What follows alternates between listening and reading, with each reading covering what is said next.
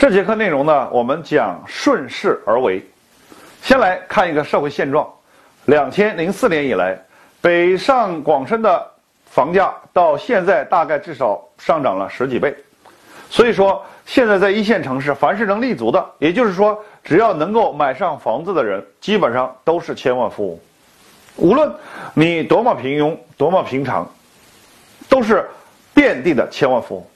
但是，我们再换一个角度来看这个社会，也就是两千零四年以来，无数制造业企业的日子越来越艰难，很多企业家从当时的亿万身家到今天已经是负债累累了，很多做实业都是这样子的。当然，这些企业家也很有能力，很有魄力，很有胆识。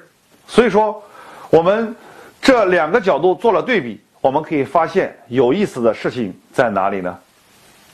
就是同样的时代，同样的十几年，在同样的一个国家，有的人上了天堂，平步青云，而有的人却下了地狱，这究竟是为什么呢？研究了好几年之后，我自己做了一个这样的总结：我们身处在一个跌宕起伏的大时代。凡是踏准了周期节点的人，都被送上了浪潮之巅，都成功了。但凡是一脚踏空的人，也就是说没有踏准经济周期节点的人，都被巨浪掀翻了。其实，在这个过程当中，给你的智商、给你的天赋、你的努力、你的勤奋程度，其实都没有太大关系。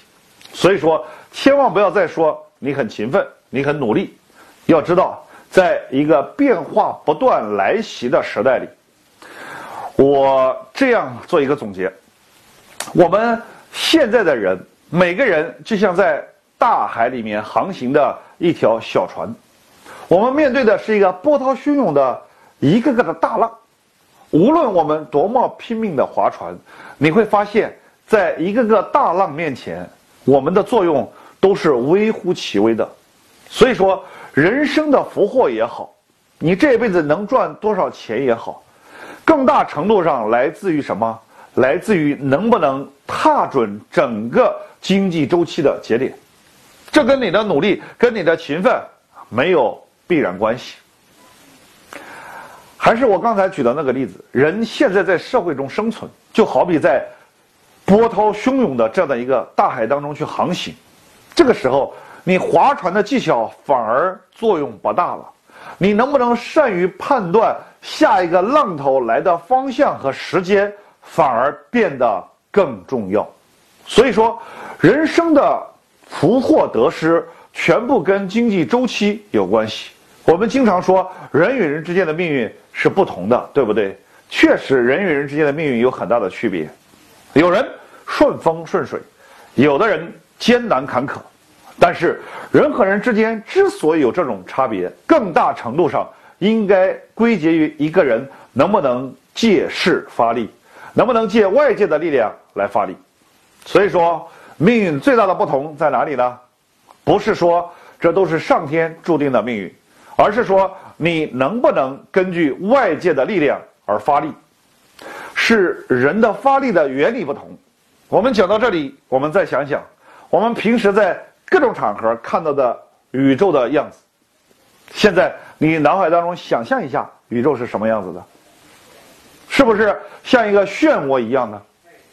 它是一个大漩涡，其实我们可以把这个漩涡看成一股能量，一个一股旋转的能量，而在这个能量里面蕴含着巨大的势能。如果我们自己的能量，我们个体的能量能够跟随着整个宇宙能量一起旋转，大势中旋转，这就叫顺势而为。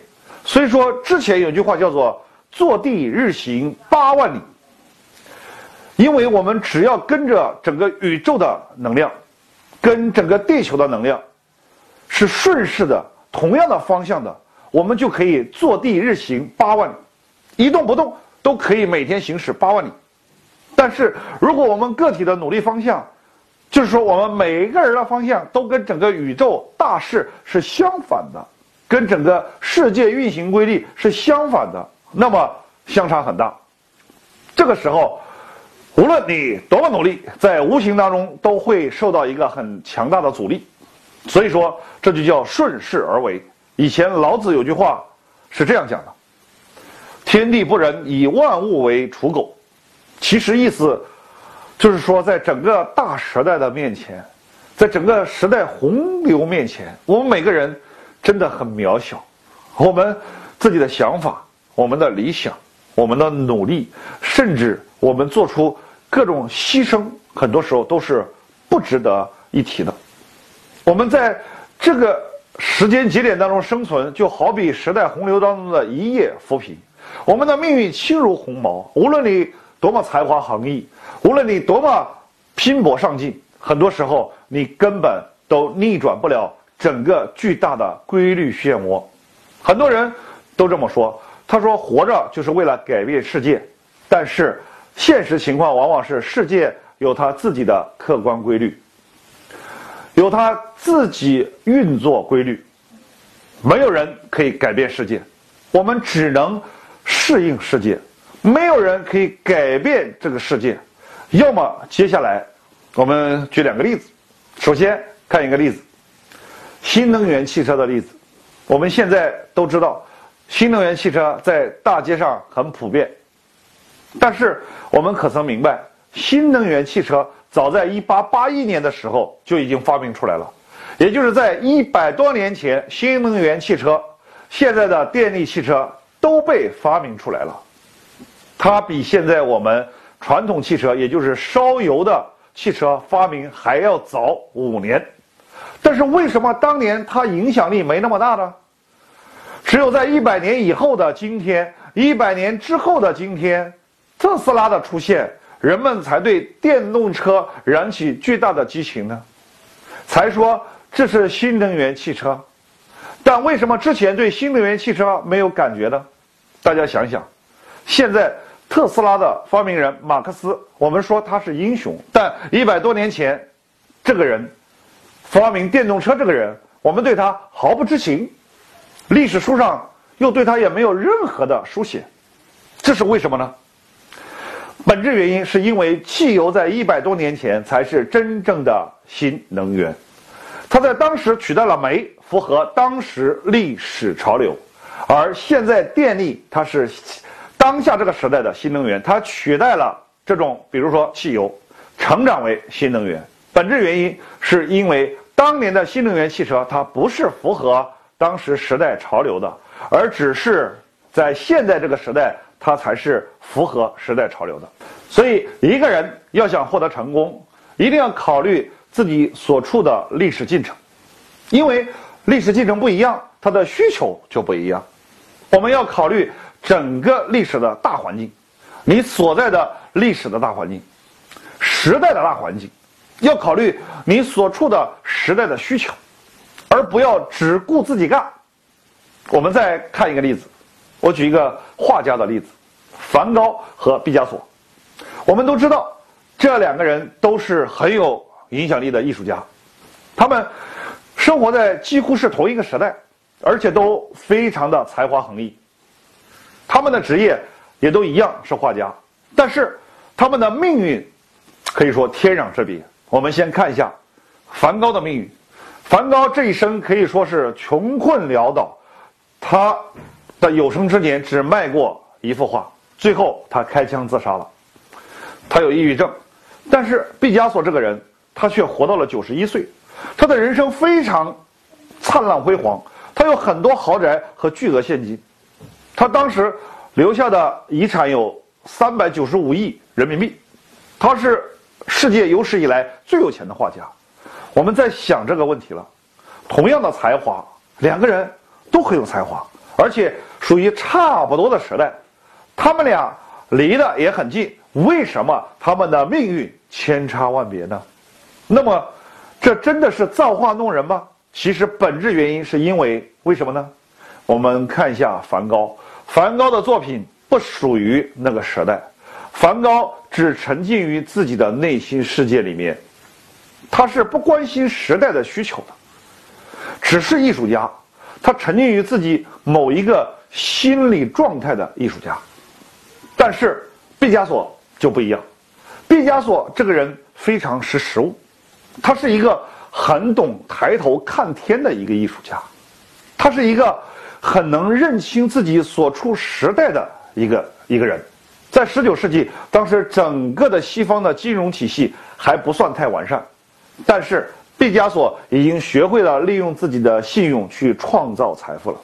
其实，毕加索一生验证了中国人的一句话，叫“识时务者为俊杰”，这是两个人的巨大区别，来自于什么呢？来自于你能不能认清自己所处的时代的需求，是不是足够识时务。我们再回到现在这个时代，我们刚才经历了一个跌宕起伏的大周期，可以这样说，中国改革开放四十年，就是一个大的经济周期，在这四十年里面，凡是踏准了整个经济周期节点的人，都被送到了浪潮之巅，都是成功者。所谓时势造英雄，这些成功的人其实都是时代助推的结果。是因为他们站在了巨人的肩膀上，这个巨人就是中国经济带来的红利。其实也可以这样去理解，在上一个四十年里面，就是中国经济高速发展的四十年里面，改革开放这四十年其实是没有个人的成功，只有时代的成功。只不过很多所谓的成功人士，他们通过机遇或者资源的支持获得了成功。然后就飘飘然起来，他们把偶然当成了必然，很多人被胜利冲昏了头脑，认为自己无所不能，这其实是贪天功为己功。你必须明白，我们很多人的成功来自于时代的成功，是时代助推的结果，是整个世界大势的成功。还有一句话叫“世界潮流浩浩荡荡”。顺之者昌，逆之者亡。我们经常有这样的一句话，说那些很有能力的人，很成功的人，我们称他为神人。那到底什么是神人呢？我想到刚才这句话，我做了一个总结，就是人一旦可以看透整个世界的规律，顺应规律办事儿，他踏准的每一个节点都是时代变化的节点，这种人就是神人。所以说，在这个时代里面，我们千万不要只埋头做事儿。大部分人只会每天埋头做事情、做实事儿，这种人叫谋士。其中一小部分人学会了见机行事，这种人很会看时代的需求，叫谋时。